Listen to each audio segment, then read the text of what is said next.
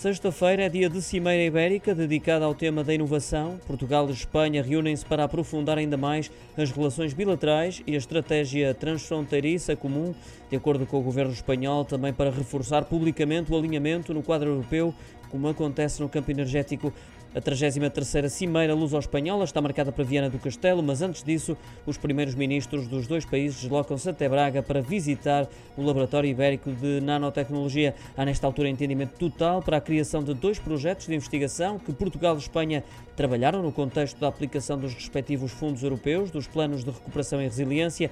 Esses projetos são uma constelação de satélites para a observação da Terra e o Centro de Investigação e Armazenamento de Energia de Cáceres. Este último não está relacionado com o Plano de Desenvolvimento de Infraestruturas Comuns para Armazenamento de Eletricidade na Península Ibérica.